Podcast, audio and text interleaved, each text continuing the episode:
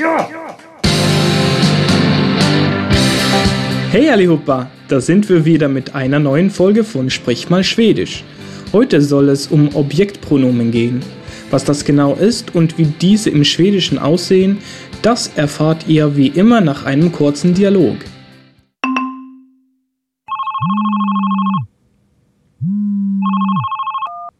Thomas? Hello Thomas. How are you? Det är Anders. Nej men Anders, trevligt att höra från dig. Vi har förberett allt. Vad trevligt. Jag vill bara höra av mig och säga att jag drar snart. Vad bra. Du, förresten, kan du ta med lite svensk choklad åt oss? Ja, visst, jag kan köpa det på flygplatsen. Och nu med översättning. Lasst uns die Übersetzung hören. Thomas? Hello Thomas. How are you? Det är Anders. Ich bin's. Anders. Nej men Anders, trevligt att höra från dig. Vi har förberett allt. Aber Anders. Schön von dir zu hören. Wir haben alles vorbereitet. Vad trevligt. Jag vill bara höra av mig och säga att jag drar snart. Das ist schön. Ich wollte mich nur melden und sagen, dass ich bald abhaue. Vad bra. Du, förresten, kan du ta med lite svensk choklad åt oss? Gut.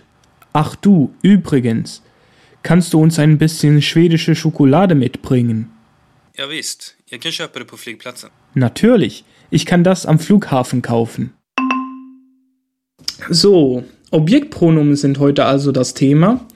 Wir hatten bereits am Anfang des Anfängerkurses Subjektpronomen, also Personalpronomen, die im Nominativ, also im ersten Fall stehen. Jag, du, han, hon, den, det, vi, ni und de oder dom sind diese und ihr könnt sie sicher schon im Schlaf. Objektpronomen bekommt man nun, wenn diese Personalpronomen nicht als Subjekt im ersten Fall stehen, sondern das Objekt des Satzes sind. Ich erkläre euch das mal kurz an einem deutschen Beispiel. Sie geht zu ihr. Sie ist in diesem Fall das Subjektpronomen, der handelnde Part des Satzes, und ihr das Objektpronomen.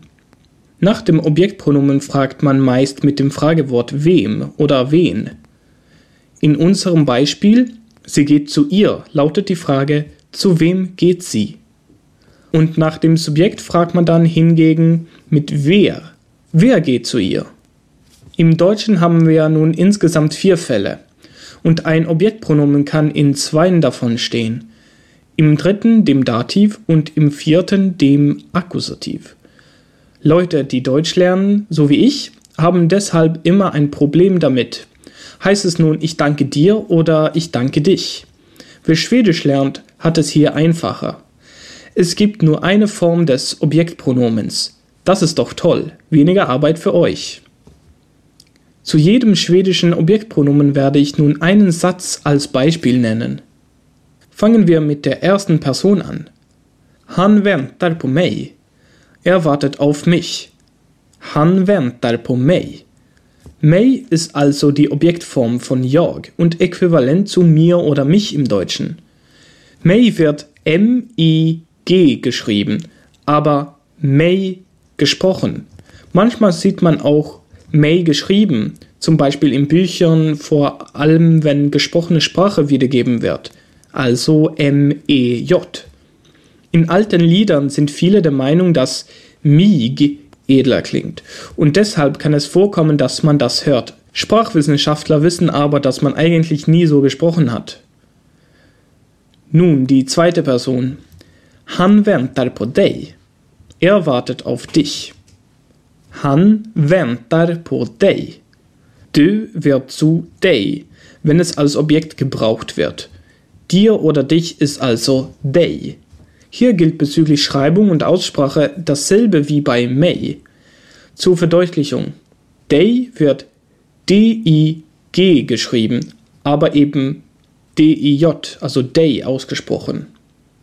Bei der dritten Person gibt es wie immer mehrere Möglichkeiten. Männlich, weiblich, unbelebt Utrum, unbelebt Neutrum.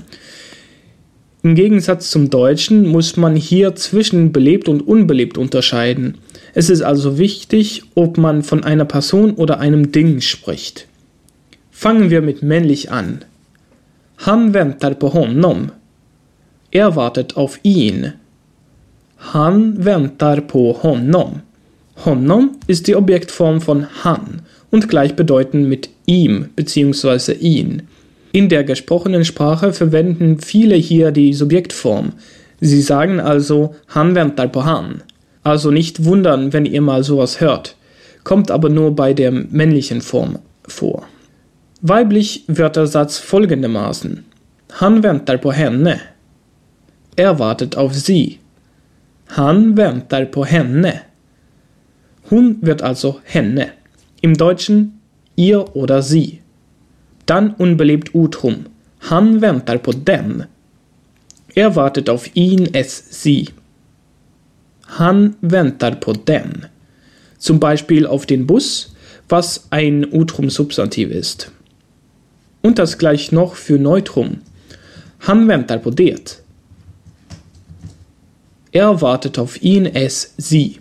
Han väntar på det. Hier könnte man zum Beispiel den Zug einsetzen, was Toget ist. Kommen wir nun zum Plural. Han väntar på oss.